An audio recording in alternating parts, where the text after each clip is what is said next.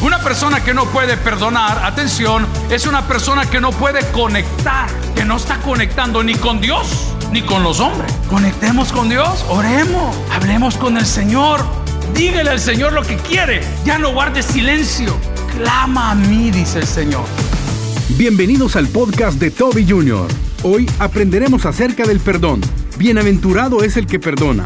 Recuerda que si tú no perdonas, te estás alejando de Dios. El perdón es una actitud que Dios pone en nosotros. Continúa con nosotros y aprendamos cómo comenzar de nuevo.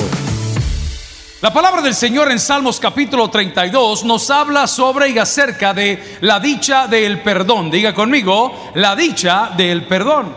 Una persona que no puede perdonar es una persona desdichada. Una persona que no puede perdonar, atención, es una persona que no puede conectar. Y con esto de la pandemia perdimos muchos conectes. ¿Alguien dice amén a eso? Perdimos algunos amigos, perdimos algunos familiares, otros dirán perdimos algunos negocios. Porque la pandemia nos enseñó prácticamente a distanciarnos y decía, mire, usted puede hablar pero no tocar, puede estar cerca pero no abrazar, no se salude dándose la mano, no se saluda y todo eso está correcto, está bien. El problema es que este asunto de la pandemia no solamente ha afectado nuestra salud física, sino que ha afectado nuestra salud mental. Aquellos que tienen germofobia, germofobia, ¿verdad? esa cosa que creen que todo les va a pasar, no quieren salir de la casa, su, su, su metabolismo no, no, puede defenderse porque, porque no hay inmunidad, porque como está aislado de todas las cosas. Y, y eso nos llegó también a, a alejarnos de Dios y aquí es donde la cosa se complica. Nos dijeron quédese en casa, lo cual es correcto. Nos dijeron por favor porte mascarilla, lo cual es correcto. Nos dijeron guarde la distancia, lo cual es correcto, pero no para con Dios. La palabra misma nos decía que separado de Dios nadie puede hacer nada, por lo menos nada positivo. Y el mundo entero pasó y ha pasado y está pasando por un proceso de enfriamiento tal que no está conectando ni con Dios ni con los hombres. Ya no conectamos. Antes era normal que en tal hora del día o de la tarde le tocase en la puerta y decía, mira, fulano viene de visita. Ahora si tocan la casa o la puerta, ¿qué hacemos nosotros? A mí no me avisaron, no habrás. ¿Alguien dice amén? Yo soy el primero. A mí la gente metida me cae mal. Uno quiere estar en calzoncillo, hermano. Ahí anda la señora deambulando en Fustán y ¿qué vamos a hacer? No sé cómo se llamaban aquellas cosas. La abuelita mía usaba uno que se llamaba los tutus. ¿Ah? Son unos lienzos que tapan todas las lonjas que usted tiene enrolladas ahí. ¿Ah? Usted cae mal que llegue de visita, pero mi complicación de esta mañana y mi propuesta es que juntos volvamos a conectar con Dios. Y lo primero que tenemos que hacer para conectar con Dios es hablar con Él. Si tú hablas con Dios, las cosas cambiarán. Orando cualquier necesidad Dios la resolverá orando, descansar en el Señor, las penas mitigar. ¿Cómo? Y esta frase es la más importante de todo. Bendita oración. Ya puedo hablar con Dios. ¿Cómo? Orando. Conectemos con Dios. Conectemos con Dios. Oremos. Hablemos con el Señor. Los discípulos que caminaron con Jesús fueron tan impactados por su conducta, no por sus palabras, que un día en lugar de pedirle pan y pedirle trabajo, y otros ya habían pedido algún puesto en el reino de los cielos, salió un inteligente, ahí usted hace la tarea, ¿quién fue? No me recuerdo. Señor, enséñanos a orar. Pero ¿por qué le habrán preguntado eso? Quizá los discípulos notaban que cuando Jesús se detenía, ya sea en Getsemaní o en algún otro lugar, a orar, las cosas cambiaban para bien, la atmósfera cambiaba para bien. Los problemas y las dificultades ahora ya eran fortalezas. Algo debieron ver los discípulos para pedirle a Jesús que les enseñara a orar. Hubo un tiempo donde las mujeres se hacían peinados diferentes a los de hoy. Hubo un tiempo en los años 80 cuando vendían un producto que se llamaba mousse. ¿Cuántos se acuerdan de ese producto? Miren cómo están de calvas todas hoy.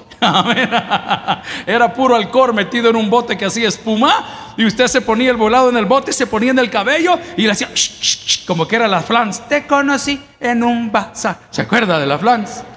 Entre cuadros y revistas, camisetas, discos y jeans. Díganlo por favor. Era la flans. Y luego salieron otras que hacían una cosa por aquí. ¿Verdad? Pero esos peinados eran aprendidos. Y usted le decía a su mejor amiga, a su mamá, mamá, enséñame a hacer, a hacerme el moño. Mamá, enséñame a hacer una trenza. Papá, enséñame a ser infiel. Ah, no, ese es otro tema para otro día. Enséñame, papá. Nosotros, al igual que los discípulos, debemos de decirle al Espíritu Santo que habita en nosotros, amén. Amén. Enséñanos a orar. Porque últimamente no he estado orando como debería de orar. Y he estado notándolo porque los resultados de mis negocios tal vez son pésimos. Las enemistades han crecido, el distanciamiento es mayor, me he enfriado para con la lectura bíblica, ya no tengo fe que Dios hace cosas sobrenaturales, ya no creo que Dios pueda tener la capacidad de darme una casa y darme salud y darme alimentos, ya la he perdido, pero ¿por qué la he perdido? Porque el enemigo que no lo veas con cola ni con cacho, sino tus malas conductas y tus malas decisiones, te ha ido coartando y te ha hecho ser una persona tímida. Amigos y hermanos, el silencio da lugar a las dudas. Quiero que lo repita conmigo. El silencio da lugar a las dudas. Nosotros declaramos lo que la Biblia enseña, no declaramos lo que la Biblia no enseña. Hago la nota aclaratoria. Pero le insto le invito y le suplico que declare toda cosa que esté escrita en esta palabra. Si usted declara toda cosa que esté escrita en esta palabra, lo que esté escrito se va a cumplir en usted. ¿Y por qué lo digo? Gloria al Señor por ello. ¿Por qué? Porque todas las promesas del Señor Jesús, atención, son apoyo. Diga conmigo, apoyo. No son el fin de Jesús, no es el fin de Jesús darte la bendición. No es el fin de Jesús que tengamos plata. No es el fin de Jesús ni que tengamos salud. No entiendo cómo en pleno siglo XXI algunos colaboradores y colegas pastores siguen leyendo la Biblia a su antojo y toman textos como este. En todo quiero que seas prosperado, así con tu cuerpo. Ay, hermano, por el amor de Dios, usted encuentra un inútil de esos, mándole a estudiar un seminario, por el amor de Dios. Si es un saludo, de una carta, de una misiva.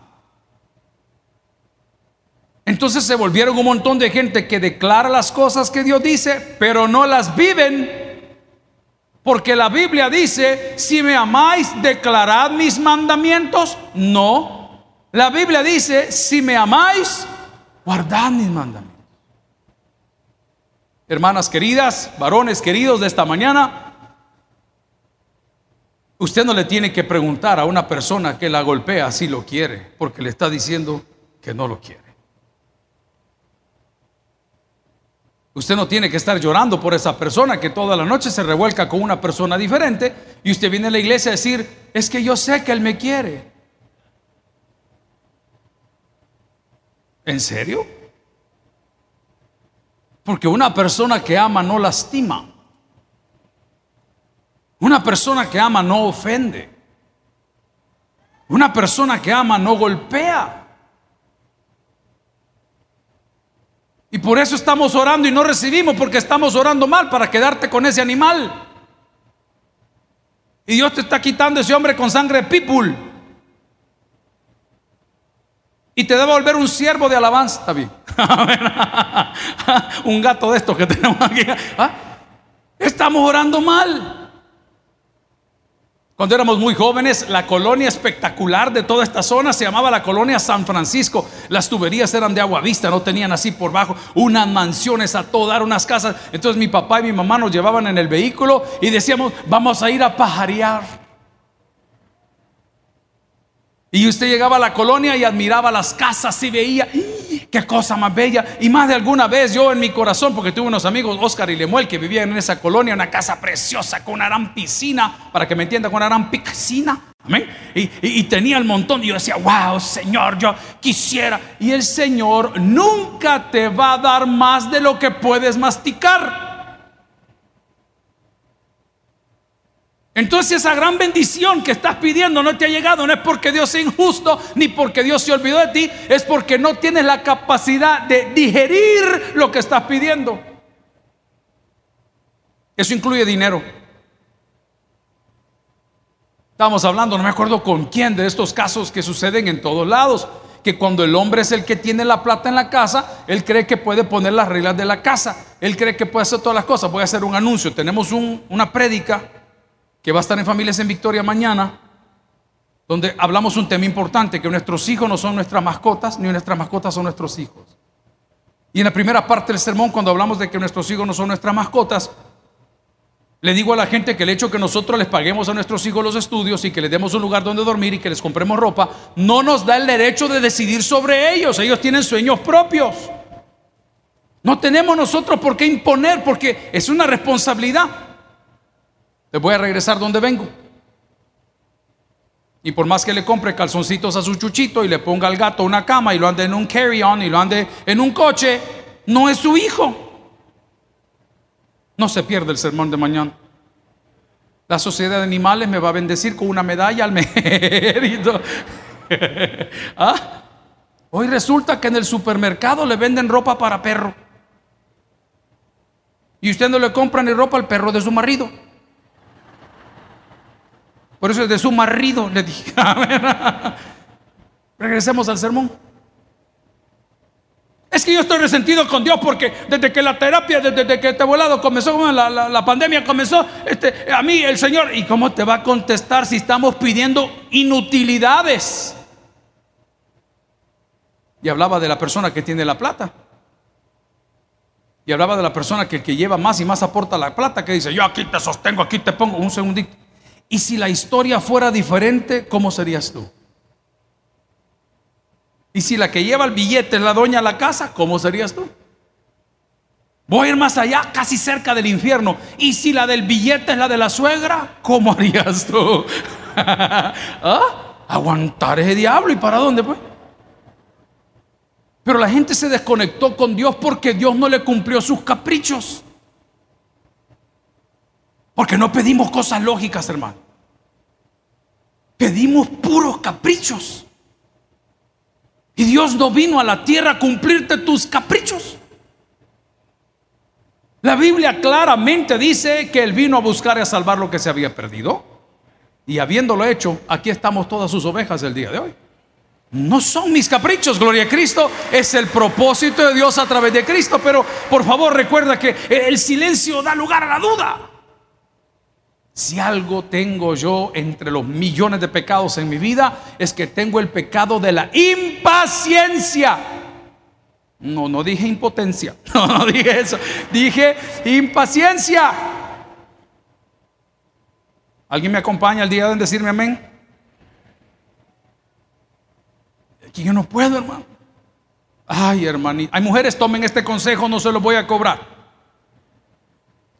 Uno llega medio con los pies hinchaditos porque se ha portado quizás un poco mal y dice, amor, hablemos. ¿Y qué dice la mujer? Ay, hablamos mañana. Y usted no quiere hablar con uno y viera cómo le suena el teléfono a uno. ¿O no, profesor? ¿Ah? El volado en la que y usted acostado al lado de la que no quiere estar y no quiere hablar y tampoco quiere seguir y ella no le habla. El silencio da lugar a la duda.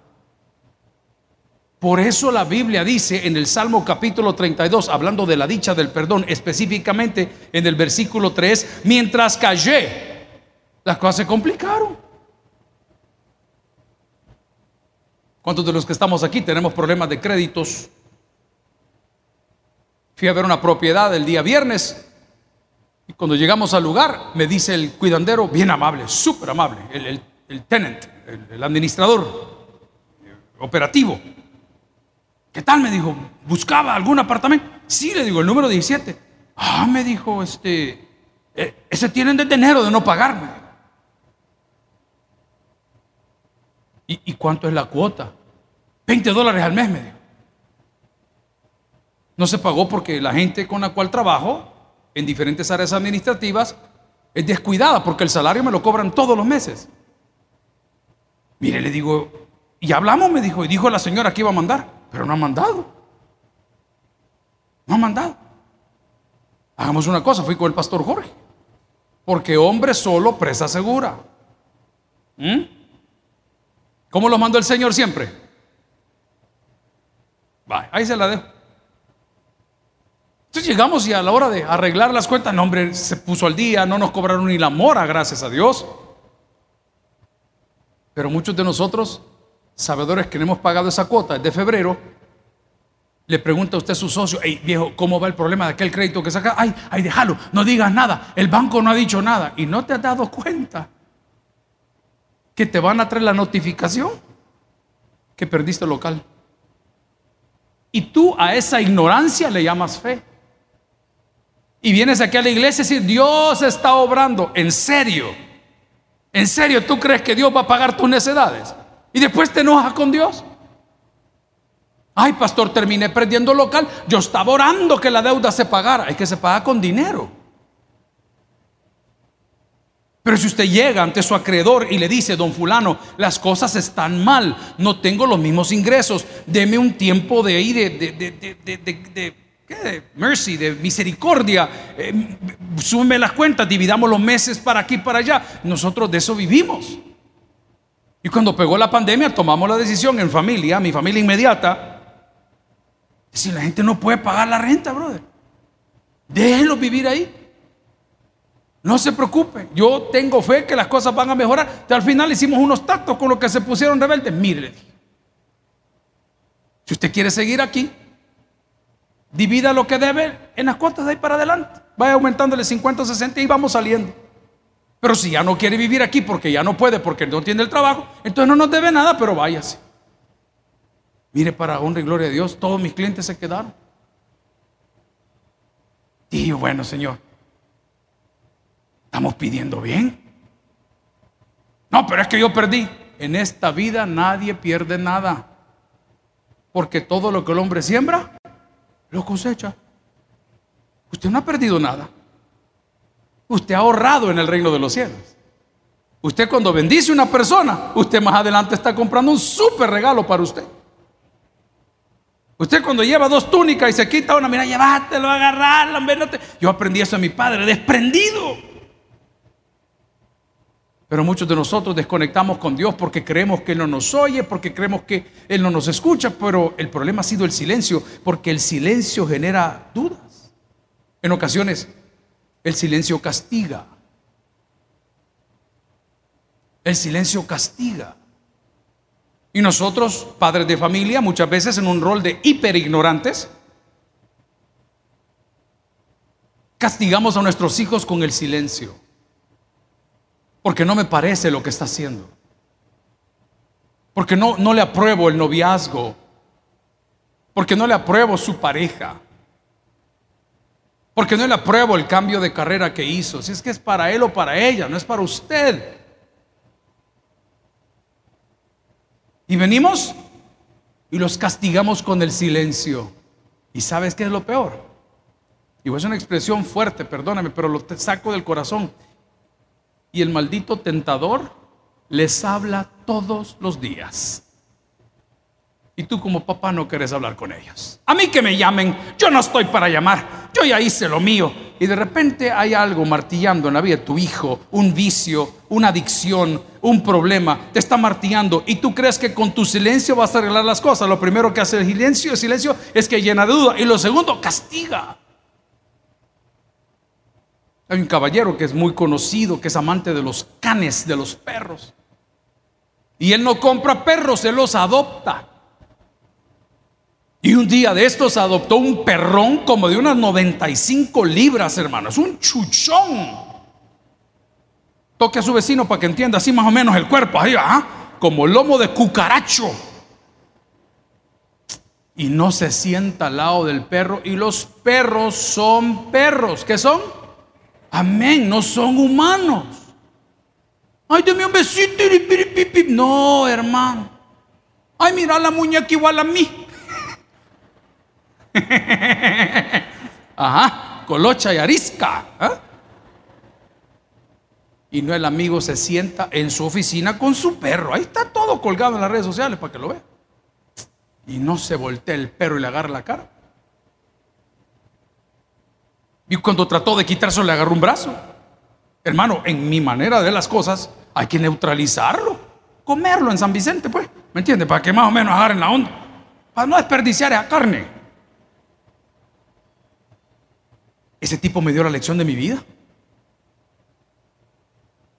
Porque dijo, lo que está haciendo ese animal es reaccionando a lo que había vivido, a lo que había tenido. Señorita, caballero, señora, señor, si usted decidió rehacer su vida, hágase un favor, perdone.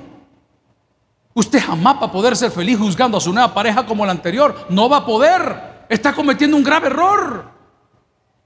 Por eso usted no es feliz. Ah, es que a mí me lo hicieron una vez, a mí no me la hacen dos veces. Ay, hermano, si por más que te limé los cachos te vuelven a salir. Pero el silencio muchas veces no solo genera dudas, sino que castiga.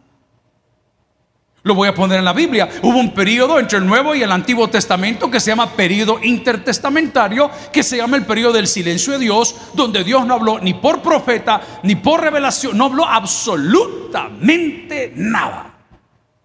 Lo digo de una forma humana, Dios estaba harto de nuestras inmadureces.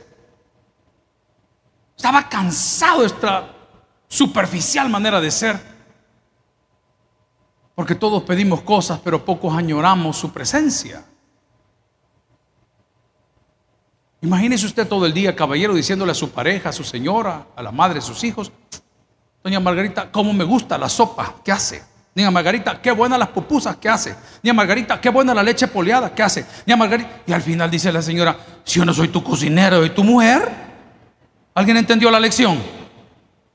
O les explico más explícitamente. Mejor admírela por lo que la, por lo que la mujer es. Tus labios con sabor a caramelo. Ay, Dios mío. ¿Ah? Pero es por el dulce que había hartado la señora. Pero igual, usted dígale algo. Así se siente Dios cuando le pedimos y le pedimos y le pedimos, pero no admiramos nada de Él ni en Él. Entonces viene el enfriamiento. Y tú has castigado a Dios con tu silencio, porque tú ya no oras. Pero el salmista hace una declaración que a mí tal vez me pasó y tal vez a usted le puede pasar.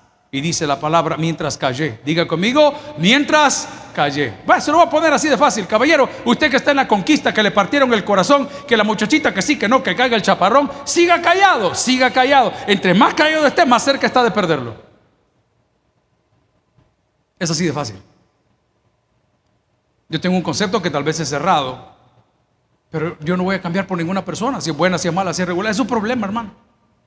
Usted siga siendo bendición para todos. Todo que haga, hágalo sonriendo de lo de corazón. Tire la casa por la ventana. Porque al final de las cuentas, ni usted ni yo lo estamos haciendo para los hombres, lo estamos haciendo para Dios. Entonces usted lo va a cosechar. No le tenga temor. El silencio no solamente genera duda, el silencio no solamente castiga. Ojo, el silencio alarga el dolor. ¿Alguien vino el viernes a la casa del Señor, al culto de milagros?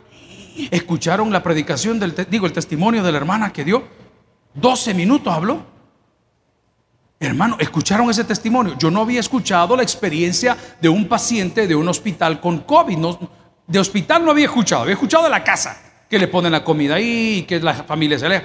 Pero cuando la hermana abrió su corazón y dijo, hermanos, los médicos llegan con sus trajes completamente cubiertos con su protección de ojos, que muchas veces hay tanto calor que ni siquiera pueden ver cómo le ponen su catéter. Pero dice, nos, nos, daban las medicinas en la mañana, nos bañan, nos cambian y todo, y no nos vuelven a ver hasta la tarde, porque estamos hablando de un virus que es mortal y, usted está completamente aislado. ¿Y sabe qué hizo la hermana? Acortó distancia, comenzó a hablar con Dios, comenzó a confesarle al Señor, comenzó a entender la importancia de Dios, comenzó a entender la importancia del aire. Porque nadie extraña las cosas hasta que ya no las tiene. Una de las cosas que a mí más me costó dejar es el cigarro. Y si alguien anda uno, tráigalo que aquí lo vamos a fumar.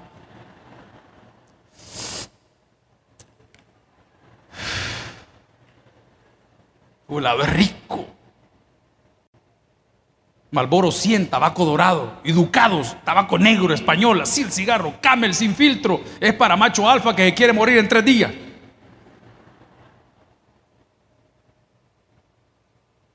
Pero ya cuando estas enfermedades vienen, lo primero que yo me pregunté fue, ¿y, ¿y cuánto fumé? ¿Y cuánto fumé? Ay, no, yo fumé poquito. Yo me imagino que la Eva también. Comiste del fruto, si una mordidita. A nosotros en la consejería pastoral, con los años, ya el corazón se nos endura. Fíjese que todos los embarazos fue la primera vez. Nunca pasó. No, mire, es que no me lo va a creer. Fue en una piscina. Unos milagros, hermano. Aquí hay embarazos que duran cuatro meses. Mire. De repente. Y habían dado colchoneando como cinco años. El silencio alarga. El silencio alarga. Hey, si son pareja y quieren seguir siendo pareja, eh, no es mi negocio. Si usted es pareja y quiere seguir siendo pareja, hable las cosas, hermano. No dé lugar a la duda, por el amor de Dios. No, no, no, no trate de tapar el sol con un dedo. El Señor tiene ese problema con nosotros, que nos hemos llenado de tanta religiosidad, que esos temas no se tocan, esas cosas no se oran en público, esas peticiones no se hacen. ¿Qué va a decir la gente? ¿Y qué va a decir la gente? La palabra del Señor hace una declaración más fuerte en el Salmo cuando dice, mientras callé, envejecieron mis huesos. Después de los 40 años, hermano, la densidad muscular, si usted no la cuida y no se alimenta bien, comienza a desaparecer. Y ya lo que usted podía hacer con toda facilidad, como estos muchachos que son crossfitters y levantan llantas y tiran volados y hacen aquí, la ropa no la lavan. Pero ahí andan jalando el montón de estupideces por todos lados y salen corriendo y se cuelgan de un lazo y vienen para ahí, se tiran en un charco y dan siete vueltas del gato y caen para... Uno solo viendo, hermano porque bajar cuatro gradas ya es trabajo. Llegamos a Sinaí, parte bajo de la península, llegando donde está Egipto. Ahí está la zona viva de Israel, el Acapulco de Israel. Y cuando llegamos a ese lugar nos dijeron, vamos a ir a Sinaí, donde el Papa Juan Pablo II construyó una capilla divina, hermano, y de noche no se sentía todo el, el la, pelazón y todo el mundo caminando y todo. Ay, hermano, a las tres y pico de la mañana que llegamos a ese lugar, 700 gradas hay para poder llegar a lo último. Y las gradas no creas que son como las del ingeniero Tirsa, una dispareja de la otra. Hace, ella hace las escaleras así, como es chiquita, ella sube todas, ve bajando como que es pingüino. Espérame, son unas gradas como de metro y medio de med, papá, ¿y cómo la De noche usted no siente. Cuando nos dijeron que teníamos que bajar, amaneció y vimos ese valle precioso y dijeron, aquí pudo haber sido donde está Moisés. Al pie de ese lugar está una, un lugar donde se preparan los monjes de la zarza. Y nos dimos cuenta que el hacer esos esfuerzos ya no es para nosotros. Nos dimos cuenta que nuestra densidad ósea, la fortaleza de nuestros huesos, ya no es la misma. Y usted que se ríe de los ancianos, o yo que me pude haber reído, o los jóvenes que creen, espérate, espérate, ya te va a llegar. Voy a ilustrar lo siguiente. ¿Cuántos recuerdan que cuando salíamos a la calle decía la señora, cúbrase hijo para que no siente el golpe? ¿Cuántos se recuerdan? Levánteme la mano porque aquí no hay tantos bichos. Amén. Hermano, ahora ya es cierto. Si uno cuando va al supermercado y se acerca a las carnes frías, lleva bufanda, ya va viendo ahí qué pasa. Ah, porque de ahí sale con moquillo para la casa. Solo quiero recordarte algo bíblico, que todo pasa y Dios, ok, entonces las promesas de Dios para nosotros van, van. ¿Se están secando tus huesos el día de hoy? ¿Te has sentido desesperado últimamente? ¿Has sentido que mm, no hay una razón para, para seguir luchando y, y a pesar de que el enemigo te ha puesto grandes tropiezos, estás a punto de tirar la toalla? Yo te insto el día de hoy. Te suplico el día de hoy que reconectes con Dios. No solo te pasa a ti, nos pasa a todos. Yo les robo a ustedes un fin de semana al mes, uno, para atender las iglesias internacionales. No, no estoy en Walt Disney World. No, no ando con mis hijos en Italia paseando como los vividores de esta organización. Estoy trabajando. Pero ese fin de semana a mí me reconecta. Ah, no, yo vengo feliz. Los hermanos en Virginia, los hermanos en Los Ángeles, los hermanos en Dallas, los hermanos en Baltimore. Usted viene conectado con Dios, porque este asunto como que se convirtió en algo de trabajo. Pero la Biblia, si me quiere acompañar en Jeremías capítulo 33, versículo 3, nos da la respuesta el día de hoy. ¿Alguien ha recibido palabra el día de hoy? Amén. Y la palabra dice, clama a mí. Hasta ahí. Hasta ahí. Qué lindas son las madres, ¿verdad? Los chicos están tirados en cama y la, se oye la voz del bicho que dice, ¡Mami! Where's the meatloaf? Mami, tengo hambre. Ya va, mi hijo. ¿Qué quiere comer? No sé. Hay tamales. Solo tu papi va llegando. Porque él trabaja de noche porque está mal. Y te sobró algo de ayer. Ahorita te lo llevo al cuarto. ¿Y de tomar qué vas a querer, Chepito? 43 años tiene Chepito. Allá va la nana a darle de comer. Y qué bueno por las madres. Yo, mi respeto. Mi respeto. Lea lo que dice Jeremías. Clama a mí. Igualito. ¡Mom! Where's the Eso es clamar. Vamos a ver. Clame. Dígale al Señor lo que quiere. Ya no guarde silencio. Señor, tú sabes. Amor, ¿qué te pasa? Vos sabes. ¿Vos crees que si supiera te lo estuviera preguntando, hija? No sé. Solo veo que tu cabeza da vueltas como el exorcista. No sé qué tenés. Si es un retortijón o si es el recuerdo de nuestra luna de miel, que no fue mucho. Clama a mí, dice el Señor. Y aquí viene lo bello y yo te responderé. Y viene lo más bello y te mostraré. Y viene lo más bello, cosas grandes. Y viene lo hiper bello y ocultas. ¿Qué, qué dice la palabra? que nadie conoce. Gloria al Señor si se lo quiere dar de corazón. Pero tenemos que conectar. Quiero que haga la matemática. Va a meterse a McDonald's ahorita cuando termine. Y párese frente al counter. ¿Qué le damos? Usted ya sabe.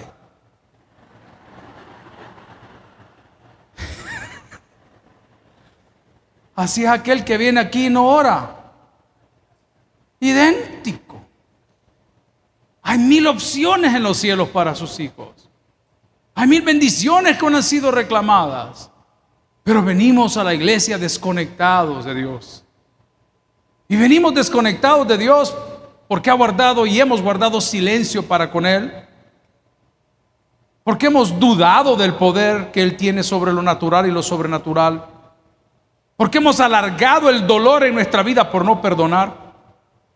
Porque el silencio ha complicado nuestra relación que fue tan hermosa.